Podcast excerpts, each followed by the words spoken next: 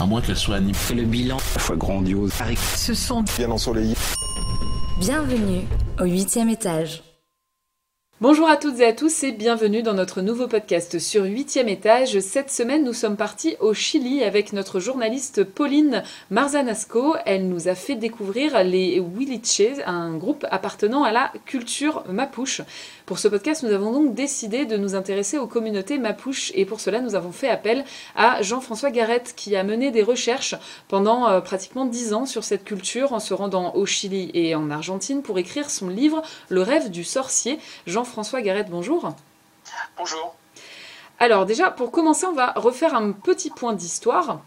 Qui sont euh, les Mapuches, ce peuple de la Terre, littéralement?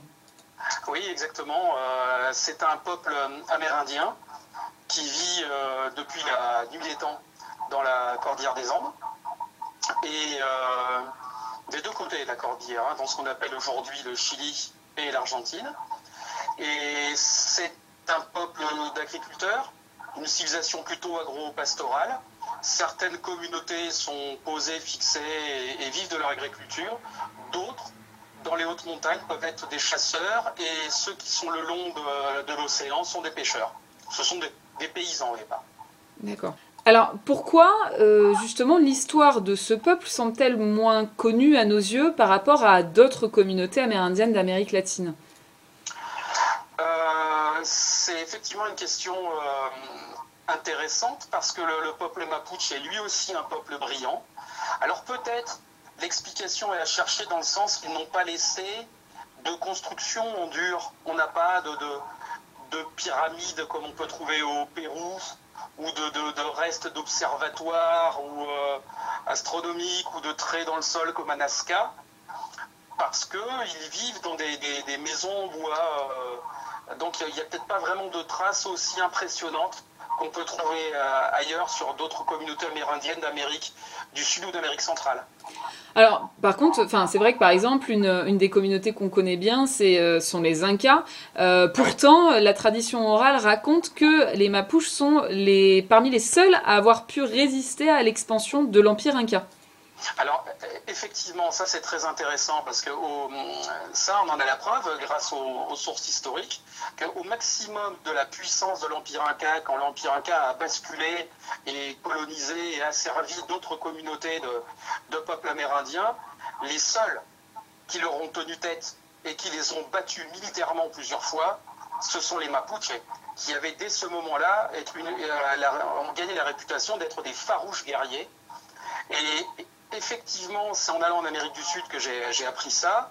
Ce qu'on ne sait pas, c'est que quand, quelques temps plus tard, les, conquistadors ont débarqué en, Amérique, euh, en massacrant tout le monde, hein, n'oublions pas le, la soif de l'or, eh bien, c'était quand même une armée européenne moderne. Eh bien, ces conquistadors, la seule et unique fois aussi où ils ont été clairement battus, c'est par les, les.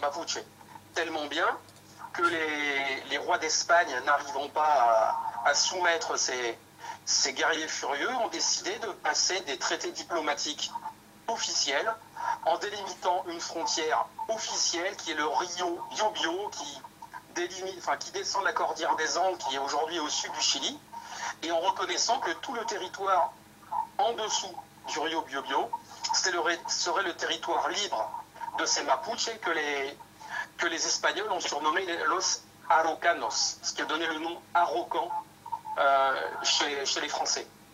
Alors c'est quoi? C'est que militairement ils étaient euh, supérieurs en fait, les Mapuches? C'est effectivement de, de, sacrés guerriers, la, la, vitesse avec laquelle ils ont domestiqué le cheval, qui au départ qu'ils ne connaissaient pas, est d'ailleurs révélateur. Hein. Euh, ils sont devenus d'aussi bons cavaliers, voire même de meilleurs cavaliers que les conquistadors, euh, des, adeptes des guerres d'embuscade. C'est propice aussi à leur territoire, qui sont les montagnes.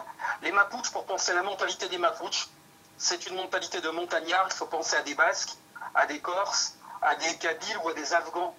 C'est des montagnards. Donc c'est de la petite communauté extrêmement mobile. C'est du, du guerrier, c'est du quétu. Alors euh, justement, euh, enfin, grâce, on va dire, à, cette défense contre les, conquistadors, si j'ai bien compris, ils ont réussi à, garder un certain nombre de terres, du coup, au moment de, l'arrivée des conquistadors. Oui, oui, ils ont gardé, leur indépendance et pendant près de trois siècles, c'est quand même pas rien, tout le temps qu'a duré cette vice-royauté du Pérou, cet empire espagnol d'Amérique latine, pendant près de trois siècles, il y a eu, je crois, plus d'une trentaine de traités diplomatiques officiels renouvelés entre les différents rois d'Espagne et les représentants des Mapuches, euh, reconnaissant la pleine et entière indépendance de ces Mapuches en deçà, au, au sud du Rio Biobio. Alors, on l'a vu euh, dans notre article, aujourd'hui, euh, les descendants Mapuche euh, vivent, enfin, en tout cas, ceux que notre journaliste a rencontrés vivent dans des conditions précaires. Comment ça s'est étiolé, en fait, au fil du temps Qu'est-ce qui qui s'est passé ensuite, après ces trois siècles où ils ont pu vivre leur indépendance?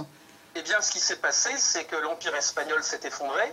en, laissant la place à différentes petites républiques, républiques et ou dictatures, hein, ça dépend des fois, suivant les, généraux qui faisaient les coups d'État, qui ont donné naissance à des embryons de la République de la Plata en Argentine ou de la République des Chili au Chili ou au Pérou un peu plus haut. Et il faut bien dire que ces républiques euh, se sont comportées euh, d'une manière très violente, contrairement à la vice-royauté du Pérou, en considérant que les traités étaient caduques et surtout les territoires des Mapuches et la cordillère avec bah, les, mines d'argent, les mines de lapis lazuli, les richesses naturelles en arbres, en, essence d'arbres, en animaux, suscitaient les convoitises euh, bah, des, entrepreneurs de l'époque, on va dire. Et pour toutes ces raisons, il a été question d'amener la civilisation sauvage. Vous connaissez la technique. Hein. L'idée, c'est de tous les tuer et puis leur voler leur terre.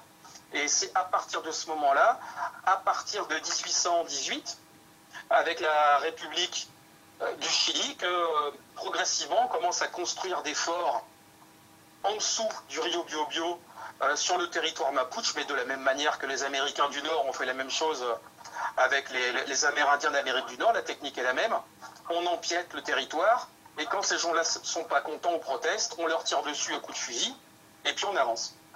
Et c'est comme ça que progressivement, eh bien, le Chili a avancé en même temps que l'Argentine dans une course de vitesse pour la prise de contrôle du sud de l'Amérique du Sud, mais dans des guerres atroces, hein, dans des guerres d'extermination planifiées.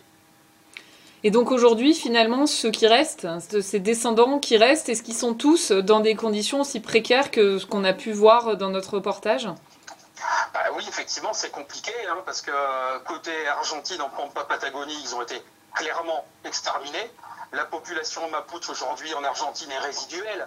On parle d'une centaine de milliers de personnes, grand maximum, éparpillées aux quatre vents, et puis surtout euh, se font régulièrement exproprier euh, de leurs terres au fur et à mesure que l'Argentine vend les terrains aux différentes entreprises euh, qui viennent à chercher les matières premières, l'huile de schiste, gaz de schiste. Au Chili, c'est pas pareil. C'est pas qu'ils n'ont pas essayé de les exterminer, mais c'est qu'ils n'ont pas réussi. Une fois de plus, dû au relief. Les montagnes, côté Pampa et Patagonie, c'est plat donc ils les ont exterminés. Côté Chili, dans les montagnes, les Mapuches ont pu maintenir des guerres d'embuscade et se maintenir. Euh, aujourd'hui, on, estime, à, oh, je vais peut-être dire une bêtise, mais un peu moins d'un million la, population de, de, Mapuche qui est quand même présente. Peut-être 500 ou 600 000 dans l'ancienne Araucanie et le reste dans les banlieues de Santiago, de Valparaiso ou de Concepción, bah, dans une assez grande misère et puis surtout en pleine revendication de leurs droits euh, ils, réclament soit qu'on leur rende leur terre, et pour les autres, ça parle d'une autonomie, euh, une demande d'autonomie, voire même une indépendance. Oui, il y, a eu beaucoup, effectivement, euh, ce, conflit dure depuis, je crois, une quinzaine d'années, où vraiment il y a des, groupes de Mapuches qui, réclament donc ces, terres. vous le disiez, ça, ça, dépend du coup les revendications. Mais donc je voyais, il y avait, il y a encore, je crois aujourd'hui la grève de la faim, il y a eu des incendies, il y a eu des il y a eu beaucoup de, bah, d'exactions, on va dire, pendant ce conflit. Euh, on en est où aujourd'hui, finalement? Bah, L'actualité est très sombre parce que le, nouveau président euh, Sébastien Piñera euh, n'a jamais caché sa nostalgie de l'époque de Pinochet. Ça veut tout dire, hein. c'est-à-dire on laisse le pouvoir aux grands patrons, aux anciens colons et aux entrepreneurs, ce qui fait que, eh y a une criminalisation de la résistance mapuche. La loi antiterroriste qui avait été mise en place par Pinochet est maintenue. Ce qui fait que suite à des, dénonciations, les militants mapuches sont régulièrement arrêtés, incarcérés, emprisonnés. Des chefs religieux comme le Machi Celestino Cordoba actuellement sont à presque 80 jours de grève de la faim. Euh, ça n'a pas beaucoup d'écho, vous savez, parce que ça touche à des intérêts euh, d'entreprises qui sont très souvent euh, anglo-saxonnes. Donc là, par contre, on, ne relaye pas ce type de, de protestation. Voilà. Et le futur, l'actualité, le futur s'annonce bien sombre parce que Sébastien Pignera envoie de plus en plus de policiers et de militaires en Araucanie en, ce moment, au moment où je vous parle. Alors, vous avez pu rencontrer euh, combien à peu près de ces, communautés euh, dispersées sur les deux pays? Ah, euh, J'ai rencontré plusieurs dizaines de personnes. moi, j'y allais dans le cadre d'une collecte des légendes mapuche dans le cadre de la rédaction de mon bouquin sur, l'histoire de ce roi d'Araucanie de Patagonie, de ce périgourdin. Et ça fait dix ans maintenant, j'ai réussi en prenant le temps euh, à, me faire accepter par certaines de ces communautés. Alors c'est vrai euh, qu'ils sont en, pointe dans la lutte pour l'autonomie, euh, ce qui fait que ces chefs de communauté sont clairement classés terroristes par l'État chilien, avec tout ce que ça veut dire pour eux, y compris pour moi si je fais partie des gens qui, qui sont embarqués à ce moment-là. Mais j'assume, moi je, fais un ouvrage historique, et il se trouve que les descendants actuels de ces communautés, c'est la communauté des Temuco Ikoi, qui est euh, au nord de Temuco, euh, la communauté des Wenshuyan, était les, faisait partie des chefs qui ont protégé Antoine de Tounins il y a 150 ans dans cette incroyable histoire. Alors on va, on va revenir euh, effectivement, on va, terminer sur, sur ce lien assez étonnant que, que vous avez pu mettre en lumière. Vous le disiez, pour vous l'avenir pour ces communautés-là plutôt, paraît plutôt sombre. Vous ne pensez pas que ce conflit réussira à, connaître une, une, fin en tout cas non, parce que, parce que les Mapuches euh, sont têtus, parce que ça fait des années qu'on essaie de casser le mouvement en emprisonnant les, différents leaders, mais dès qu'ils sont emprisonnés, d'autres leaders se lèvent et maintiennent les revendications, y compris les femmes, les femmes euh, sorcières qu'on appelle les machis, euh, sont menacées ou emprisonnées, mais les femmes aussi tiennent le choc. Non, c'est une histoire très triste. Et l'ancienne Araucanie est un territoire riche, avec des intérêts économiques certains, aussi bien pour les entreprises euh, chiliennes que euh, nord-américaines ou canadiennes. Donc vous avez bien compris que ça, ça, ça s'annonce très compliqué pour, euh, pour le mouvement Mapuche. Alors, vous le disiez, hein, vous avez été à la rencontre maintenant avec ces communautés mapuches. J'ai cru comprendre aussi que vous aviez été un peu fouiller les archives des pays pour. Oui, oui, parce que euh, ce qu'on ne sait pas, c'est qu'il y a un lien incroyable entre ce peuple mapuche et la France, euh, notamment le, sud-ouest de la France, parce que euh, Périgord, en région Aquitaine, il y a un tout petit cimetière avec une tombe aujourd'hui où il est marqué Antoine de Tounins, 1825-1878, roi d'Araucanie de Patagonie. Alors il y a dix ans, quand j'ai commencé, avant à, à m'intéresser au sujet, l'affaire était réglée. C'était un fou, un mythomane, un, charlot, un escroc. Et il y avait eu des romans écrits là-dessus, au Chili comme en France, où on le présentait toujours de la même manière, un pauvre type. Et j'ai simplement eu l'idée d'aller voir sur place euh, quelle était la réalité de toute cette histoire, d'aller fouiller aux archives à Santiago de Chile et, et à Buenos Aires, et después en la Cordillera, dans les communautés de, Mapuche pour récupérer la légende. Et, à ma grande surprise, euh, il y a une masse de documents incroyables euh, des archives militaires, judiciaires, diplomatiques et policières des gouvernements chiliens et argentins sur ce français qui démontrent la réalité de toute cette histoire, c'est-à-dire un incroyable western arrivé à un paysan du sud-ouest, parti à l'aventure et qui était accueilli comme un libérateur par ces communautés de Mapuche qui ont compté sur lui parce que ce gars-là faisait des études de droit euh, en espérant qu'il pourrait obtenir une protection diplomatique de la part de Napoléon III. Donc c'est 18 ans d'une incroyable histoire d'un paysan du Périgord choisi avec le titre de roi. Je vous ai expliqué pourquoi les Mapuches respectaient la notion des rois. et avait du mépris pour les notions de république. C'est pourquoi il avait été choisi comme roi avec l'aval des femmes sorcières. C'est quelque chose d'assez surprenant. Je dis toujours que plutôt que d'essayer de, de, convaincre les gens de l'intérêt de cette histoire, si de Tounens avait été américain ou anglais, aujourd'hui, il y aurait, il y aurait 10 westerns à Hollywood sur, euh, sur ce monsieur. Mais alors, justement, euh, qu'est-ce qui. Euh, qu'est-ce qui a fait qu'un étranger ait pu s'imposer, se, faire accepter et devenir roi d'un tel peuple en fait? Eh bien parce que il faut pas penser à l'envers. Euh, l'acteur principal, une fois de plus, de toute cette histoire, c'est le peuple mapuche. Et c'est eux, suite à, un, chef sorcier qui, était le, qui s'appelait Manil, qui était le, chef de tous ces guerriers mapuches, qui a fait une série de rêves annonçant au moment où les armées chiennes et argentines commençaient à avancer en territoire mapuche, annonçant dans ses rêves l'arrivée d'un guerrier blanc, d'un guerrier sorcier, d'un roi blanc, qui viendrait les aider. Et vous savez que les, les, les Mapuches, comme tous les peuples premiers, qu'ils soient euh, américains, africains ou asiatiques, sont très proches des rêves. Chez les Mapuches, on appelle ça la cosmovision. Et ils ont fait une série, euh, ce sorcier a fait une série de rêves dont il a parlé aux femmes sorcières, les Mapuches. Ce qui fait que les Mapuches étaient dans l'attente d'un allié, d'une aide, quelqu'un qui pourrait les, aider. Et c'est effectivement Antoine de Tounens qui arrive à ce moment-là. Alors, c'est pas si simple que ça, parce qu'ensuite, il fallait que les Mapuches soient convaincus que ce gars-là avait des valeurs qui correspondent aux croyances des Mapuches qu'on appelle les valeurs de Newen, la force du guerrier, la valeur du Kimun, c'est-à-dire la sagesse d'écouter les vieux. Et puis aussi que les femmes sorcières soient persuadées que cet homme-là avait des valeurs de charisme et ou de magie et de sorcellerie. Alors ça passe par des rites initiatiques, hein. Euh, des tests certainement de guerriers, et aussi incroyable que ça puisse paraître, à la, à la mort du roi sorcier, du vieux sorcier Manil, eh bien, toutes les communautés de la Cordillère des Andes qui arrivaient pour se trouver un successeur, en accord avec les femmes sorcières, ont décidé de nommer ce blanc comme nouveau euh, roi sorcier, roi guerrier des Mapuches. Alors peut-être replacer, le, replacer le contexte dans lequel il est arrivé en fait là-bas. Oui, oui, il arrive en 1858 euh, avec une idée très précise.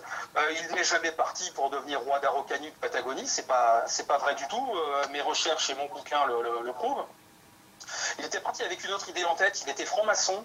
Il avait été affilié à une loge à Périgueux et il suivait lui un autre rêve, le rêve du révolutionnaire Bolivar, qui souhaitait créer avec toutes ces différentes républiques des États-Unis d'Amérique latine. Parce que ces toutes petites républiques latines s'étaient aperçues que la menace c'était déjà les anglo-saxons d'Amérique du Nord. Et ces différents présidents généraux de ces républiques étaient tous francs-maçons et souhaitaient essayer de fusionner tout ça. Lui, il part dans cette idée-là, comme d'autres hein, sont partis, d'autres Français sont partis au Brésil, en Argentine, au Pérou, et sont devenus des hommes politiques connus. Seulement, son plan bah, va rater. Tout simplement, ça ne va pas marcher. Il, dépense son argent en pure perte en essayant de créer des journaux, en train d'organiser des courses de chevaux.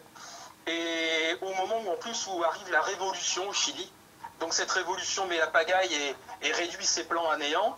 Et au sortir de la révolution, les Chiliens qui ont gagné veulent en profiter pour aller euh, euh, conquérir le territoire des Mapuches en disant que c'est un bienfait de la civilisation que d'amener la civilisation sauvage.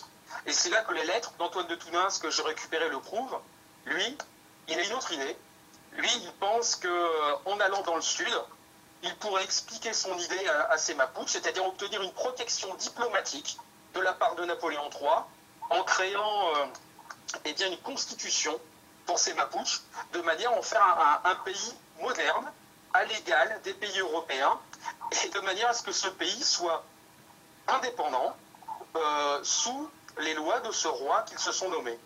Empêcher leur destruction dont vous nous parliez tout à l'heure, quoi, quelque part. C'est ça, c'est ça, parce qu'il a, vite, il a vite vu que ce sont d'excellents agriculteurs.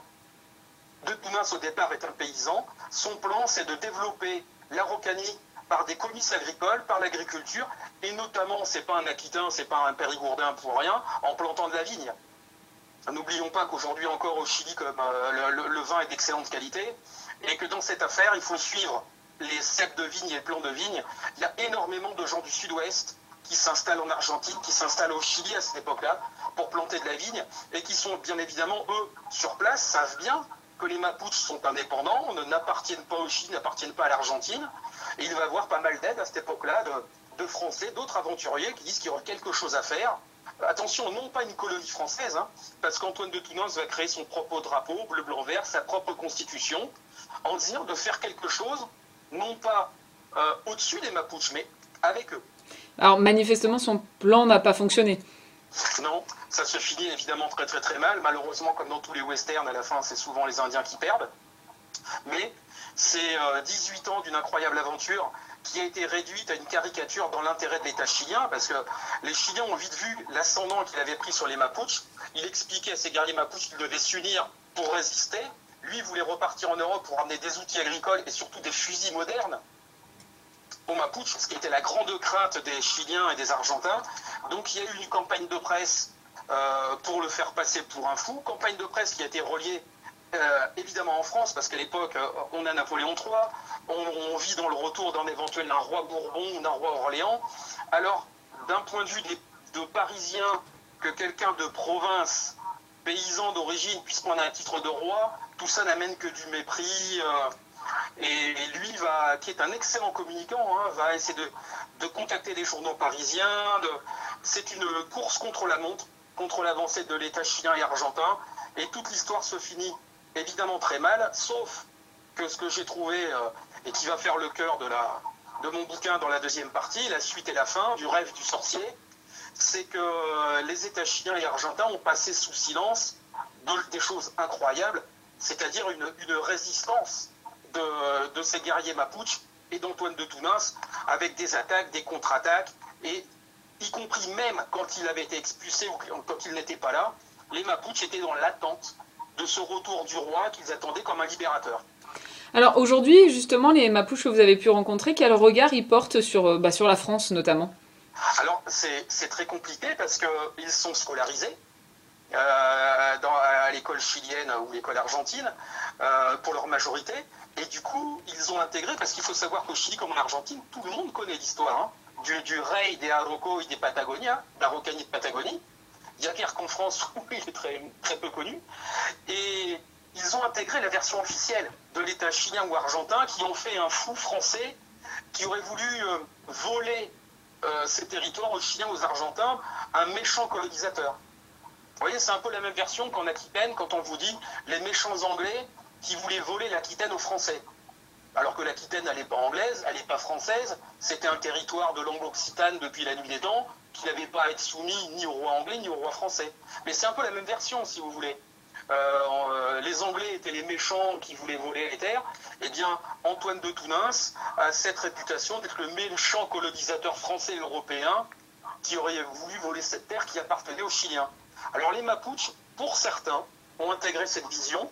Et ce qui est intéressant, c'est que pour d'autres qui sont dans, les, euh, réclamation identitaire, ils en sont même à dire que cette légende n'existe pas, que c'est une invention des Blancs pour faire croire que les Mapuches se seraient soumis à un Blanc. Ce qui prouve que d'ailleurs, ils ont oublié cette partie de l'histoire.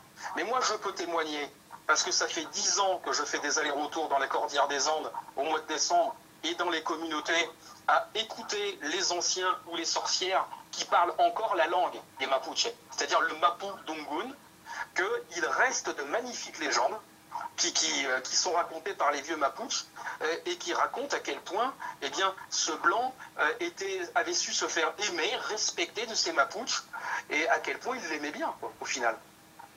Très bien, bah écoutez, en tout cas, on, vous le disiez, la suite et fin donc de votre livre Le rêve du sorcier, je crois, va sortir bientôt ah, là. Ça va, sortir incessamment sous peu. Je, je, dois citer mon éditeur, sinon il va me pendre. Aux éditions de La Lose, une maison d'édition à Périgueux. Donc, euh, le livre s'appelle Le rêve du sorcier, l'aventure d'Antoine de Tounins. Voilà. Très, bien, et ben en tout cas voilà l'occasion de, voir qu'il y a aussi des liens à faire entre les Mapuches et la France. Donc, voilà. et ben merci, beaucoup en tout cas euh, Jean-François Garat d'avoir pris le temps euh, de participer à ce podcast. Merci beaucoup Agathe, merci à vous. Et, donc, et euh, à tous nos internautes, je vous rappelle donc que si vous voulez consulter ce grand reportage, il suffit de cliquer sur le lien dans la description du podcast et je vous dis à la semaine prochaine pour un nouveau podcast sur 8 étage. À moins qu'elle soit animée. Le bilan, la fois grandiose. ce sont Bien ensoleillé. Bienvenue au huitième étage.